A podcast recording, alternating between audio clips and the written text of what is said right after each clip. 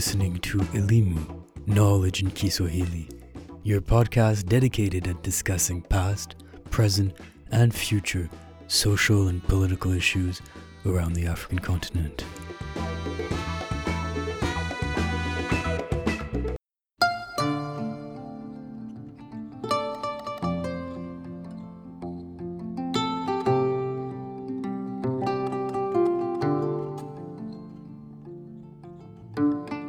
Just wrapped up our recordings and a lot of things were said, many feelings. So, before we all go, is there more stuff we'd love to get off our chest? Things we feel informed our thinking and our language in this podcast and moving forward, how we're going to carry these women we so passionately speak about into our daily lives. So I've been thinking about a couple of things since we recorded the first few episodes, especially in regards to like similarities, like between these three women who are very different but also very similar. And a couple of things that stood out to me was the choosing your name and how important naming is.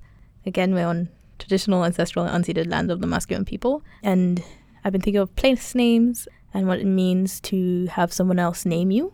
And so, what a revolutionary act it is to claim a name. So, whether that's like naming yourself alongside people like Bell Hooks, and also in terms of Winnie Mandela choosing to keep Mandela mm-hmm. when she really didn't have to, she owed him nothing, but she did anyway, and like how that is resistance. Naming was a big thing for me. And the revolutionary process of naming and choosing what you are called and like the power of language in what you then name things. Me calling you K2 and not your full name, or uh, me calling Joki Louisa and not Joki, or me being called Anna, which is like from my colonizers. Like it's ridiculous. So I've been thinking about a lot that a lot and how these women have really taught me that like naming, claiming your name, and like also putting your names to things. Like Dr. Stella Nyanzi is a badass academic, like having your names on papers that have informed scholarship and will continue to inform scholarship, like claiming the space for your name, like that's that's revolutionary to me. Another commonality is stripping, but we can do a whole segment on the body and women's bodies. Yeah, we can do a whole segment on nudity, the black body.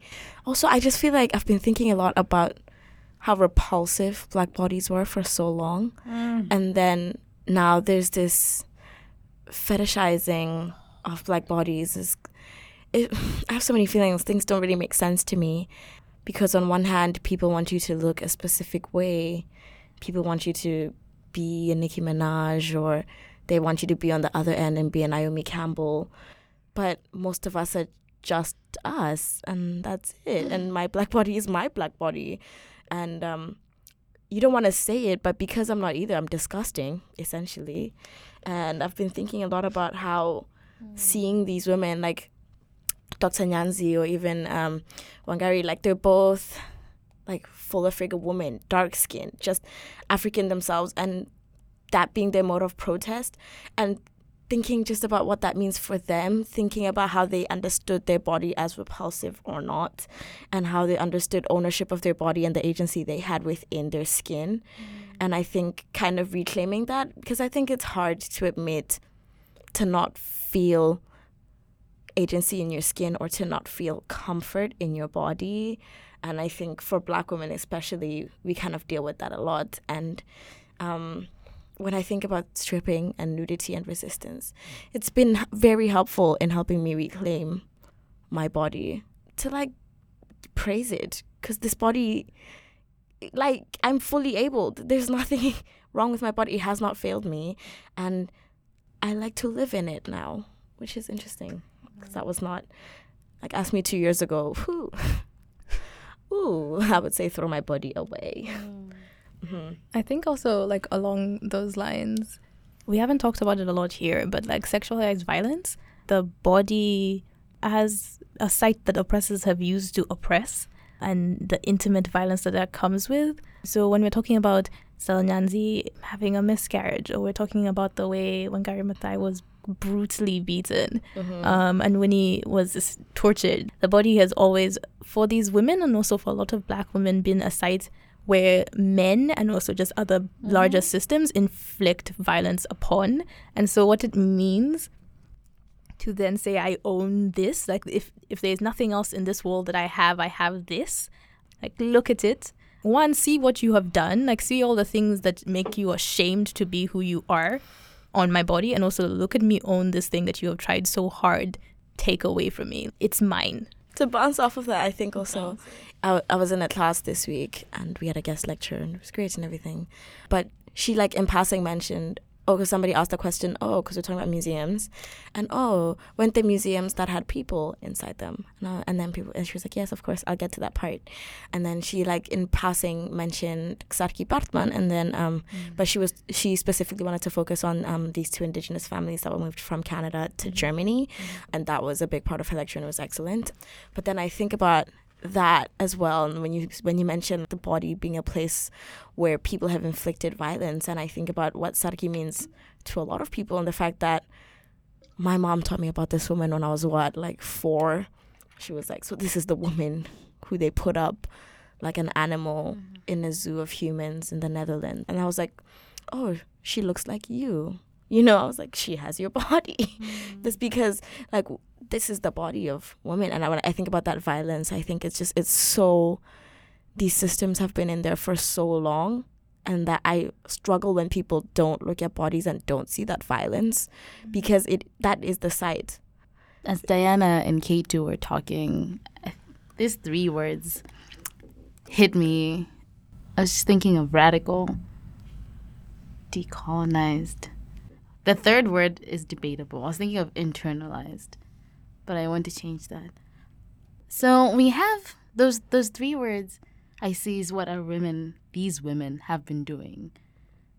They have been radical in that they didn't sit comfortably with things. I'm not gonna be that cute little woman that you expect in the corner over there. If you want to be the president who takes 10 minutes out, out of his speech to throw shade at me, go ahead, please. But I will still be doing my work. Mm. And then they reclaimed their bodies, they reclaimed their intelligence, they reclaimed their voices in their acts of revolution and organizing and protest. And then they everything they do is just to decolonize honestly. I don't I don't know if many people understand the gravity that colonialism has had on people's minds. Not just on their bodies, not just in our structures and systems, it's our minds. And so many of us have internalized this inferiority and we've lived comfortably with it. And honestly, I'd like to sadly think that many African men who are in roles of politics and high religious religious leaders have internalized that, and they're comfortable with it, but they don't recognize it as weakness. Sorry, I just had to let it out. I think also another commonality between the three amazing women, I'm pretty sure all of them rec- recognized fear. And Diana has talked about this with Dr. Stella Nyanzi, is the recognition of fear, but also the recognition of the 10,000 people behind them that have built where they are now. The late Dr. Maya Angelou said that whenever she went on stage to speak, to perform, she was standing alone, but she stood as 10,000. She loved saying this because she wanted to remind people you'll see my face on the pictures, you'll see me getting the Medal of Honor, but I'm not standing alone, I'm standing as 10,000. And even as we, K2, Diana and Joki, and whoever else is listening, even Florian, as we go out, to do things, say things, take up space, we have to remember that our faces will be there. We may be the ones being arrested, but we're still standing and moving as 10,000 strong.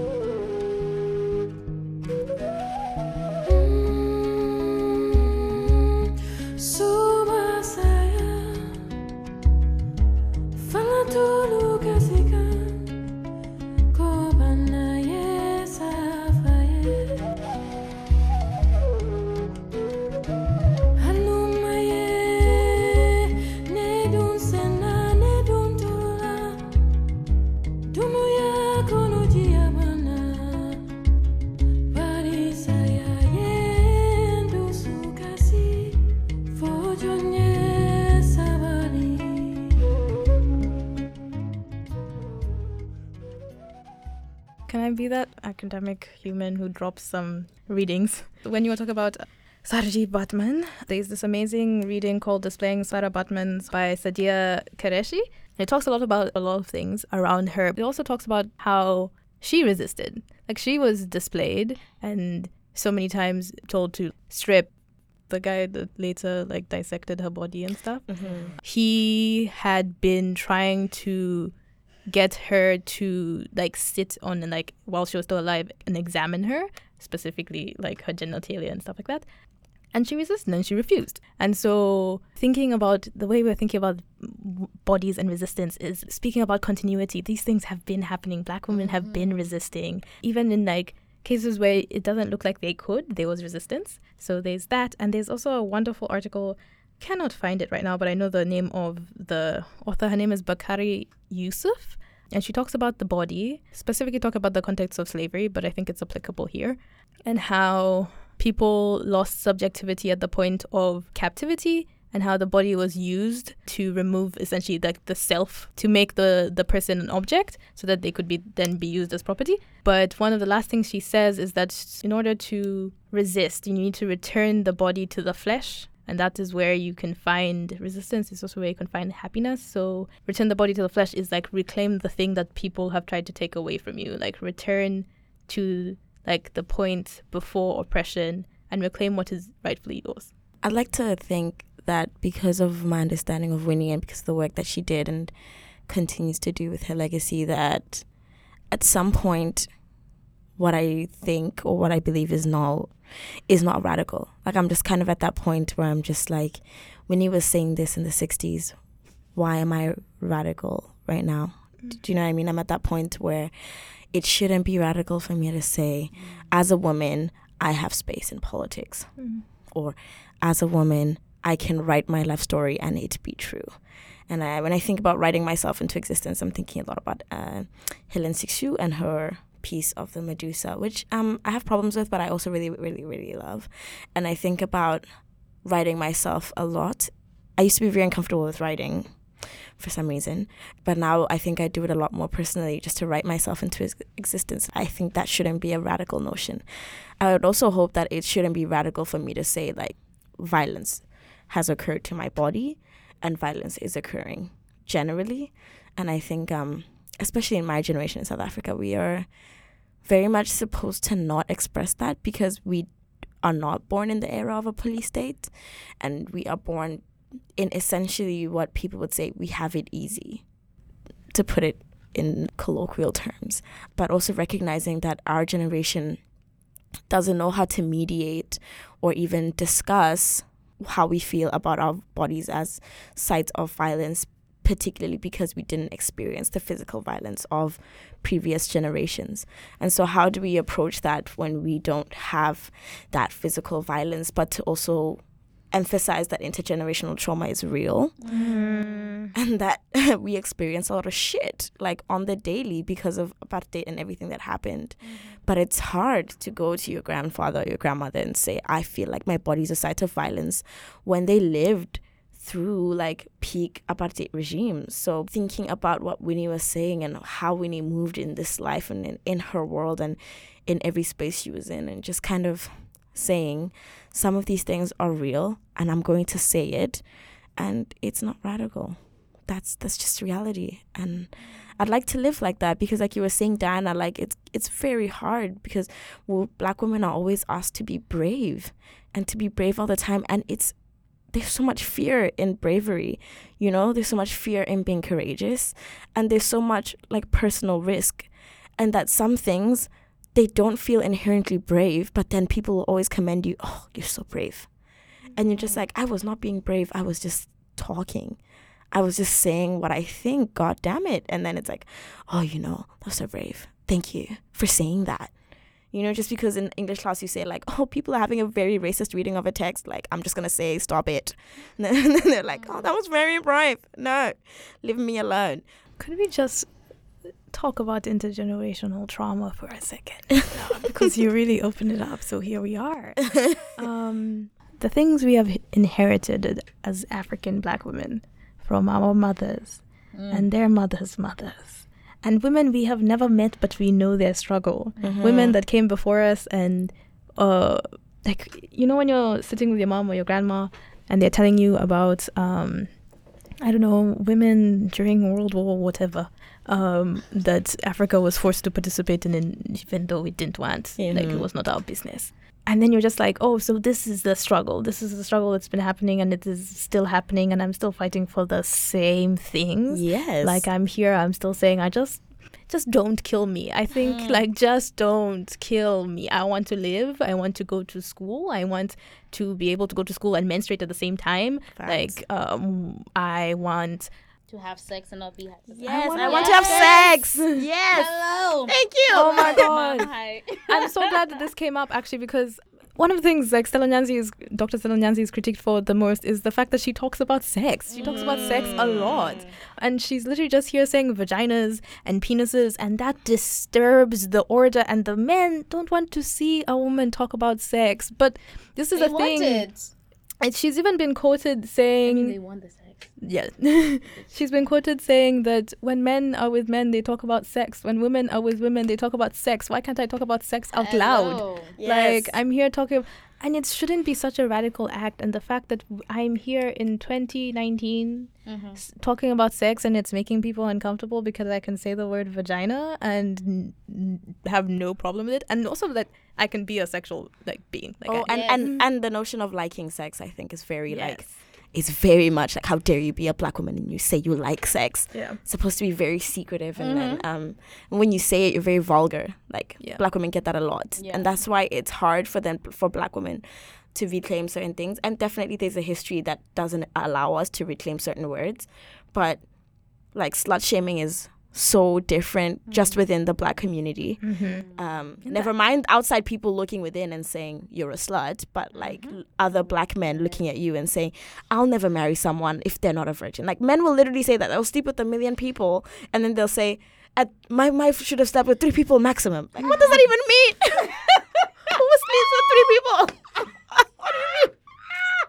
Also, if you sleep with three people, that's cool. We're not saying don't. do Yeah, that's that. true. You- Yeah, because you can be a virgin, can live what you want to do. Like, Yeah, no, be you. it's true. Respect Just yeah, as long as you are you. It's Like- true. intergenerational. Yeah, trauma. yeah, Oh yes. intergenerational trauma. Uh, yes. So yeah, I've been thinking about that recently, or not even recently, for the last couple of years. Because to be honest, I think sometimes when we say we're tired, like people don't understand, and especially men don't understand it. It's like you're tired of what? How long have you been alive to be tired? But when I say I'm tired, I feel like I'm. I'm a old type of tired. I am a generational type of tired. Like I am mm. tired for my grandmother. I am mm. tired for my grandmother's grandmother.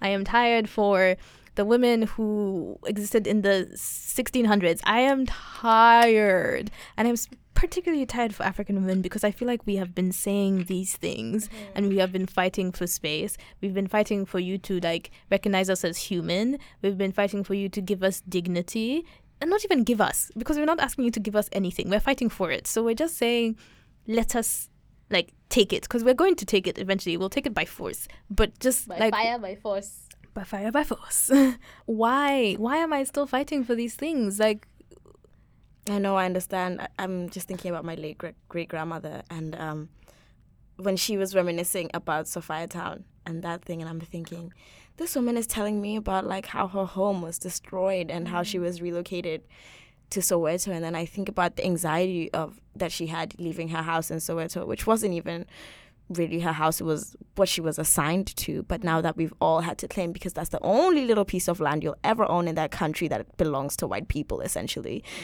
And i'm thinking about how she's just saying this as a story but how ha- it has now stuck with me like how i now think of my family and i'm like oh yeah i'm from soweto but that is a product of like mm. relocation. Mm. Like that is proper isolation. We were put in there and essentially treated like a prison one way in one way out.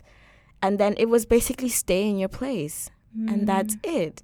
And i think about how she experienced that movement of Sophiatown and then the visual destruction of your home and then placement into a new place and then and then I start to feel some type of way about the home I come from and the land we don't own and the land we do own and the how, the, how very little that is and, uh, the power in that. And I think it becomes so stressful because I don't even think other people have to think about these things, you know, like it's very real. And I feel like intergenerational trauma, especially when you're approaching it from other generations, it's hard for them to acknowledge it. They feel they definitely feel it, but then they never like my great grandmother probably never read a scholarship paper on intergenerational trauma but i feel like if i had the opportunity to explain it to her now that i've read up on it and now that i'm 20 but she is gone i just i don't know what to do now because i feel like a part of me would have been like when you told me that story when i was 13 and it's kind of just been like swimming around my brain eternally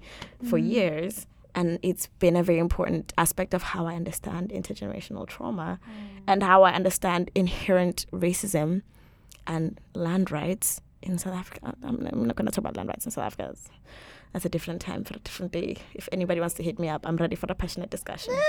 um, another plug for things that people should read um, in terms of intergenerational trauma. Since we're talking about Leanne Betasamosake Simpson, Yeah. she has her amazing poetry collection called Islands of Decolonial Love. When I tell you this book, nothing has spoken to me that deeply since I read The Color Purple, and it was just like significant in my life in explaining what like intergenerational trauma looks like. Um, of course, she's a indigenous woman, so it is not she's not an African woman, and she's not talking about being black, mm. but it is an incredibly relatable. And when I was reading it, I was like, oh, she's it's like she's speaking to me. Of course, I am not her targeted audience, and mm-hmm. like she has a targeted audience, and Mhm. I we understand that, and we know why she has a targeted audience. Mm-hmm. But I highly recommend also just because as black women, I think it is important for us to like, especially since we're in Canada, the colonial state of Canada, Mhm. um, to be in solidarity with Indigenous women since we're here, and also just because we're Mhm. decent humans, and since we also talked about allyship earlier on. Yeah, just amazing, amazing poetry collection and sh- short stories also. Also because it's not scholarly, like you can read it and just feel it. And yeah, highly recommend. Ten out of ten. Yeah, I'll also just say just read Indigenous women and read Black women because your professors will not assign them A, Yes. and B because they are writing some of the most important work in my opinion. So I think it's it's been very enriching for myself and my identity to read Indigenous women and to read Black women and to read African women. Yeah, I think to be a good scholar, you have to be a good reader. So that's that's just it. That's my piece. Thank you for listening. Um, and to wrap it up, we'd like to say. Thank you, Florian is gonna hate me. oh wait, can we actually say thank you so much, Lauren, for like having yes, us? thank you, Florian, Um, for having us. This was super cool, and it was also just like nice to be in the space. Also, thank you, Joki and K2. This was just You, Diana. when I tell you, Diana. it has been a stressful time, but always, as Oh. always, talking to Black women just like re-energizes and re-centers me. It does. Um, so um, yes, that brings us to the end of the episode. um, use that Florian voice. Thank you. Merci. oh my god.